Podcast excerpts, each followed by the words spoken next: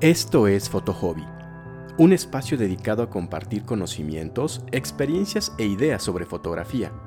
Hablaremos sobre equipo, técnicas, géneros y en general temas relacionados con la fotografía desde la perspectiva de un fotógrafo aficionado. Acompáñenme y bienvenidos.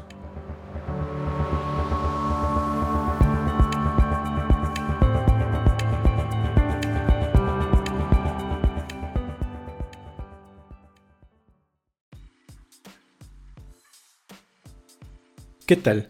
Bienvenidos a un nuevo episodio de Foto Hobby. Soy Alberto y en esta ocasión vamos a platicar acerca de cómo es una sesión de astrofotografía, por lo que te voy a compartir los pasos que yo sigo, así como el método que tengo para hacer astrofotografía.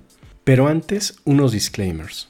En primer lugar, esto del método para hacer astrofotografía es algo completamente personal de cada astrofotógrafo. Tiene que ver mucho con tu estilo, con tus preferencias, con tu experiencia, con las mañas que vas adquiriendo con el tiempo, pero también tiene que ver con el equipo que utilizas. Y al respecto, yo te voy a hablar del método que yo utilizo para hacer astrofotografía con el equipo que tengo y del cual ya te he hablado en episodios previos. Pero también tiene que ver con el lugar desde el cual practicas astrofotografía, en fin, es algo, como te digo, muy propio del estilo de cada astrofotógrafo, por lo que no tomes esto como algo escrito sobre piedra, sino simplemente te comparto la forma en la cual yo lo hago, la forma en la cual me funciona, para en caso de que estés pensando en iniciarte en este hobby, tengas al menos una idea general de qué es lo que implica hacer astrofotografía. Y por otra parte, también te comento que yo primordialmente practico astrofotografía desde mi casa. Yo vivo en la Ciudad de México, una ciudad con muchísima contaminación lumínica, pero yo por razones profesionales vivo aquí. Así que desde que me inicié en astrofotografía, yo decidí que lo más práctico para mí era hacerlo desde mi casa así que me iba a tener que adaptar a las condiciones y limitaciones del caso, por lo que he tenido que adquirir, por ejemplo, filtros, algún tipo de equipo para poderlo hacer de mejor forma, y estoy consciente de las limitaciones que la contaminación lumínica de una gran ciudad me impone, pero para mí está bien, porque sé que si me limitara a hacer astrofotografía únicamente cuando pudiera salir de alguna ciudad en busca de cielos oscuros, pues realmente la terminaría practicando de forma muy muy esporádica. Así que para mí está perfecto poderla practicar así y con la ventaja de que no estoy limitado a, como te digo, pues a hacerlo solo cuando pudiera salir al despoblado. Ahora, el paso cero antes de iniciar una sesión de astrofotografía es elegir el spot en el cual vas a instalar tu telescopio. Y ese lugar tiene que cumplir con varias características. Y la primera de ellas es que desde ese lugar donde instales tu telescopio tengas línea de visión a la estrella polar. La estrella polar o Polaris es la estrella alfa de la constelación de la Osa Menor, y es fundamental que en el lugar en el cual instales tu telescopio veas esa estrella, porque para que nuestra montura ecuatorial haga un adecuado seguimiento del movimiento aparente del cielo, es indispensable que la alineemos con el eje de rotación terrestre. Ahora, evidentemente que el eje de rotación terrestre es un punto imaginario, no lo podemos ver, por lo que lo que hacemos es alinear nuestra montura con la estrella que aparentemente se encuentra más cerca de dicho eje de rotación, que en el caso de los que vivimos en el hemisferio norte es precisamente Polaris. Para los que viven en el hemisferio sur, lo hacen con la constelación de Octans. Así que evidentemente, antes de todo esto, lo primero que tienes que hacer es ubicar la estrella polar. Ya te he platicado en episodios anteriores cómo hacerlo y adicionalmente tienes la gran ventaja de que mm, esa estrella se encuentra aparentemente tan cerca del polo norte que siempre la vas a encontrar en el mismo lugar durante el resto de tu vida. Así que una vez que la ubiques, desde ese mismo lugar de observación siempre va a estar ahí, por lo que no va a haber pierde. Pero bueno, Justamente alineando nuestra montura ecuatorial con la estrella polar, indirectamente lo hacemos con el eje de rotación terrestre. Por ello es fundamental que donde instales su telescopio, como digo, tengas línea de visión directa a la estrella polar, que no te lo tape ningún edificio, ningún árbol, etc. El segundo aspecto que tienes que considerar, evidentemente, es que donde instales tu telescopio tengas el mayor ángulo de visión posible del cielo. Es decir, idealmente que tengas visión de 360 grados hacia todos los horizontes. Pero como ya te digo, en la medida de lo posible, en donde instales tu telescopio, busca que tengas el mayor ángulo de visión posible del cielo. Y finalmente, busca también que donde instales tu telescopio no te apunten directamente focos ni de tu propia casa, ni de tus vecinos, ni de la calle. Ahora, una vez que ya decidiste dónde vas a instalar tu telescopio, los pasos que yo sigo para hacer una sesión de astrofotografía son los siguientes. Y en primer lugar, a lo largo de la tarde estoy atento a cómo va el cielo de despejado. Y para ello me apoyo de alguna app como Weather en el caso de iOS o simplemente viendo el cielo directamente particularmente más o menos una hora antes de que se ponga el sol, me cercioro que el cielo esté despejado y de igual forma si veo que el pronóstico del tiempo prevé una noche despejada, en ese momento saco mi equipo. Cabe señalar que los siguientes pasos que te voy a contar los hago todavía con luz de día, es decir, más o menos una hora antes de que se ponga el sol. Y lo primero que hago es instalar el trípode. Y respecto del trípode tienes que tomar en cuenta dos aspectos. El primero es que una de sus patas tiene que estar orientada hacia el norte geográfico y no más o menos, precisamente orientada hacia el norte geográfico y para ello haciendo uso de alguna app como Compass en el caso de iOS o de una brújula física, cerciórate de dirigir una de las patas de tu trípode exactamente hacia el norte geográfico. Es importante que seas preciso. Entre más preciso seas, más se te van a facilitar procesos posteriores. Así que una vez que ya dirigiste una de las patas hacia el norte geográfico, el siguiente paso es nivelar el trípode respecto del suelo. De nuevo, haciendo uso de alguna app que tenga nivel de burbuja o de un nivel de burbuja de los que compras en la tlapalería, asegúrate de que una vez que ya hayas puesto tu trípode al nivel de trabajo que te resulte conveniente, busca que esté perfectamente nivelado respecto del piso. Esto nos va a ayudar a que la alineación con la estrella polar sea de manera más precisa. Una vez que ya está instalado el trípode, el siguiente paso es instalar la cuña ecuatorial del Star Adventurer. De nuevo, orientada perfectamente hacia el norte geográfico, lo importante con la cuña ecuatorial es setear el indicador de la latitud con la latitud en la cual te encuentras tú. Este dato, tu latitud, lo encuentras en internet, aunque yo te recomiendo que de una vez te descargues alguna app eh, diseñada para hacer la alineación con la estrella polar de una montura ecuatorial. En mi caso yo utilizo una que se llama Polar Scope Align Pro y esta precisamente me indica este dato, la latitud del mundo en la cual me encuentro. Este dato eh, me aseguro de setearlo en el indicador de la mm, cuña ecuatorial y básicamente lo que vas a notar es una inclinación de la base de la cuña ecuatorial debido a que esa inclinación es la que nos va a permitir machar con la inclinación del eje de rotación terrestre desde el lugar del mundo en el cual nos encontramos. De nuevo, entre más preciso seas, más fáciles van a ser los pasos posteriores. A continuación, lo que hago es ya instalar el motor de la Star Adventurer como tal. De nuevo, perfectamente orientada hacia el norte y debido a la inclinación de la cuña ecuatorial, orientada precisamente con esa inclinación. Y a continuación procedo a instalar el resto de la Star Adventurer, es decir, su bracket L así como el contrapeso y enseguida ya procedo a instalar el resto de mi equipo. Es decir, primero que nada el adaptador de cuarto de pulgada a cola de Milano, enseguida mi EvoStar 72 junto con su Fill Flattener, mi cámara, ya instalada la Domi Battery, así como el receptor de mi intervalómetro y de igual forma instalo ya el telescopio de autoguiado y la cámara de autoguiado, es decir, ya instalo todo el equipo que voy a usar durante la sesión de astrofotografía, todo el peso que le voy a poner a la Star Adventurer. Y ello es así porque el siguiente paso es hacer el equilibrado del equipo, el balanceado del peso del equipo a lo largo de los dos ejes de giro de la montura. Este proceso de equilibrado del peso del equipo es fundamental hacerlo con el fin de ayudar a los motores de las monturas ecuatoriales a que el seguimiento del movimiento aparente del cielo lo hagan de una manera continua, sin vibraciones, lo cual nos va a ayudar a que dicho seguimiento sea de forma precisa. Y para ello lo primero que hay que hacer es hacerla el equilibrado en el eje de ascensión recta o RA.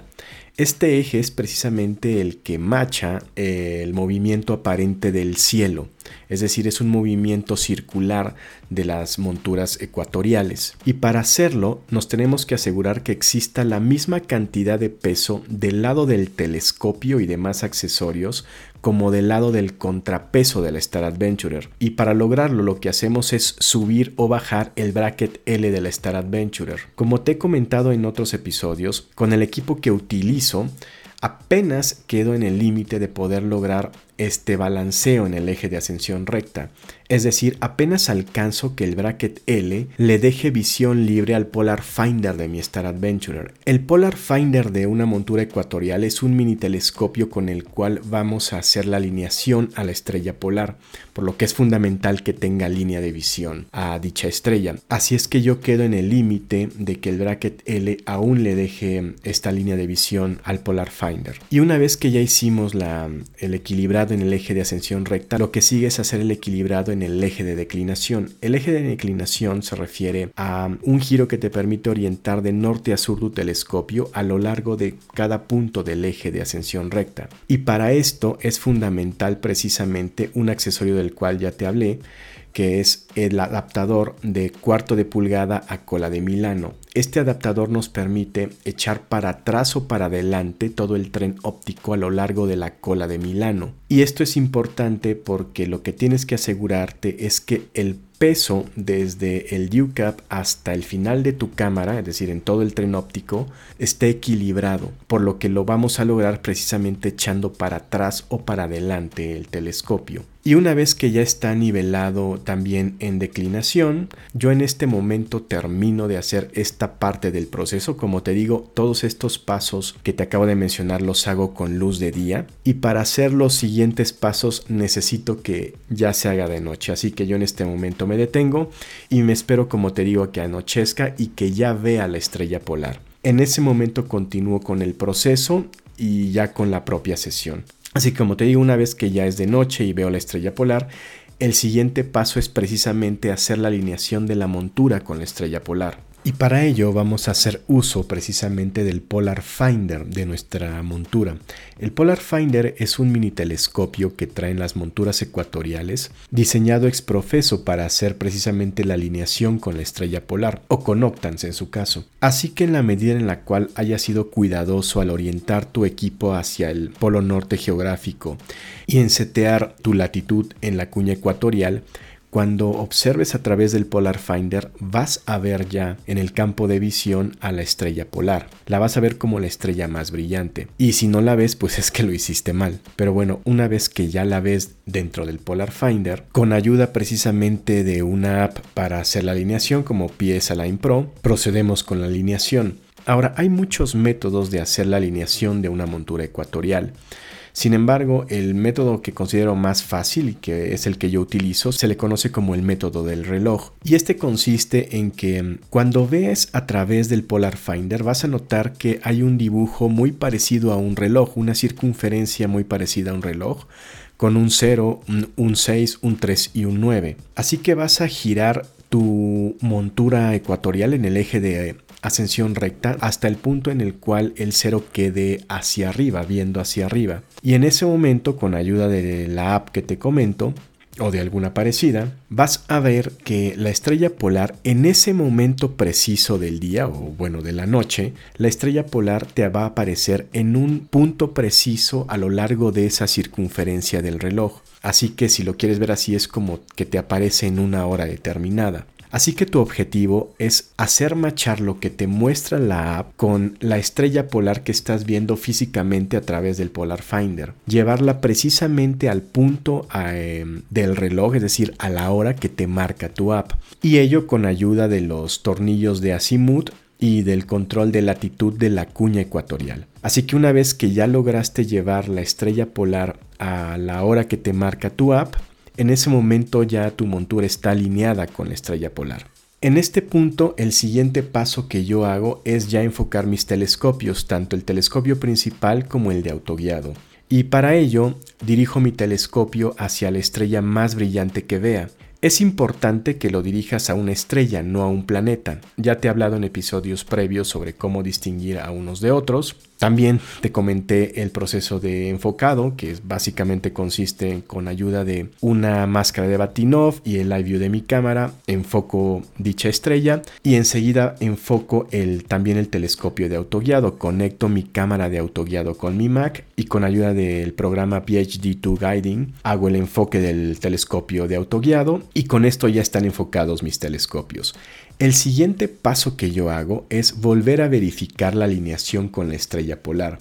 Esto debido a que mm, el gran problema de la Star Adventurer y también de la Skyguider Pro es su cuña ecuatorial. La cuña ecuatorial es eh, la parte de la Star Adventurer de la cual todos nos quejamos debido a que no es precisamente muy firme y casi cada vez que mueves tu telescopio se desalinea. Así que en este momento yo vuelvo a checar la alineación con la estrella polar, vuelvo a hacer el giro de la montura en el eje de ascensión recta para que quede el cero arriba, hago los ajustes pertinentes y hasta este momento ya prendo la Star Adventurer y dirijo mi telescopio hacia el objeto que quiero fotografiar. Y en este punto es importante que consideres que si vas empezando y no tienes mucha experiencia orientándote en el cielo, es importante que empieces por los objetos más brillantes y más fáciles de localizar, porque tratándose de una Star Tracker en la cual tú tienes que dirigir tu telescopio manualmente hacia el punto del cielo que quieras fotografiar, si no tienes experiencia localizando objetos puede ser un proceso muy frustrante y muy tardado, Así que te recomiendo, como te digo, que empieces por los objetos sencillos. Ya te he hablado en otros episodios sobre algunos de ellos. Yo en lo personal, el primer objeto que fotografié fue la nebulosa de Orión, que es bastante fácil de ubicar. Pero bueno, eh, en este proceso puedes desmontar temporalmente el sistema de autoguiado y ayudarte de un finder para que te sea un poco más sencillo encontrar algún objeto de tu interés. Y para localizarlo yo lo que hago es que prendo de nuevo el live view de mi cámara, trepo el ISO y en muchas ocasiones los más brillantes los puedo ver simplemente así, pero si no es el caso hago exposiciones cortas de alrededor de 30 segundos y una vez que ya localicé el objeto en la pantalla de mi cámara, procedo a hacer eh, el encuadre más preciso. Este encuadre lo logro con los botones de movimiento preciso del Star Adventurer y una vez que ya lo tengo encuadrado como es mi gusto, hago un último chequeo de la alineación con la estrella polar. Pero en este caso ya no hago el proceso completo de volver a poner el cero hacia arriba porque perdería el objeto, sino simplemente me cercioro que la estrella polar siga, digamos, en la circunferencia del dibujo del reloj de la, del Polar Finder. Y en ese caso, si sigue así, inicio en ese momento el autoguiado. De nuevo me voy a PhD2 Guiding y selecciono una estrella y en ese momento ya eh, mi montura empieza a ser el autoguiado. Y en este punto es cuando ya inicia formalmente la toma de fotografías, es decir, la sesión de astrofotografía en estricto sentido. Así que lo que procede es programar la sesión en el intervalómetro. Aquí decido la cantidad de fotos, su tiempo de exposición, elijo el ISO en mi cámara y en el momento en el cual ya lo programo y le doy run a la secuencia, en ese momento ya me puedo desentender de mi cámaras, ella se queda trabajando junto con la montura y yo me puedo poner a pues ver alguna otra cosa con un segundo telescopio o cuando lo hago desde mi casa pues me bajo a mi departamento a tomar un café o lo que sea. Ahora, todo este tema de mm, la toma de fotografías, que en el argot lo llamamos adquisición, es decir, cuántas fotos tomes, el tiempo de obturación, el ISO que utilices, todo ello depende absolutamente del estilo de cada astrofotógrafo pero también depende del objeto que estés fotografiando, del equipo que utilices, desde dónde lo hagas, así que es muy difícil que te pueda dar una receta mágica porque depende de muchísimos factores. Así que este tema de la adquisición es uno muy amplio, muy técnico y al que probablemente más adelante le dedique un episodio específico. Pero a manera de guía te diré que yo hago tiempos de adquisición de alrededor de 3 horas. Ojo, no es que haga una sola foto durante 3 horas, sino más bien durante 3 horas hago varias fotos. Ahora, ¿cuántas fotos? Depende de los settings que utilice. Y los settings que utilice dependen de los factores que te acabo de mencionar. Pero bueno, una vez que ya transcurrió el tiempo de la sesión, el tiempo de adquisición. Con ello concluye ya la sesión de astrofotografía, por lo que procedo pues ya a apagar y guardar mi equipo. Y ya lo que sigue es que al día siguiente descargo todas las fotos a mi computadora e inicia el proceso de edición. Como te lo he comentado en otros episodios, la edición en astrofotografía ocupa un porcentaje muy importante del proceso, por lo que es muy importante que te familiarices con las herramientas. Hay muchos programas que se utilizan al respecto. Yo en lo personal trabajo con PixInsight, pero bueno, son programas complejos, así que eh, tómate tu tiempo para aprender a utilizarlos. Así que ya a manera de resumen, eh, lo que te puedo decir es que desde el momento en el cual saco mi equipo hasta antes de iniciar la sesión de toma de fotografías, el tiempo que le dedique a este proceso depende mucho del tiempo que me tarde en encontrar el objeto que quiero fotografiar. Digamos que si es un objeto sencillo, pues no me demoraré más de 45 30 minutos, pero ha habido ocasiones en las que solo en encontrar el objeto me he tardado más de una hora, así que es muy variable. Posteriormente ya el tiempo de adquisición, en mi caso, yo lo hago alrededor de tres horas. Y finalmente el proceso de edición, debido a que yo aún estoy aprendiendo, pues sí me, me demoro varias horas. Pero bueno, una vez que ya concluyes, pues ya puedes disfrutar tu fotografía o presumírsela a tus amigos. Así que de manera general, estos son los pasos o el método que yo utilizo para um, hacer una sesión de astrofotografía.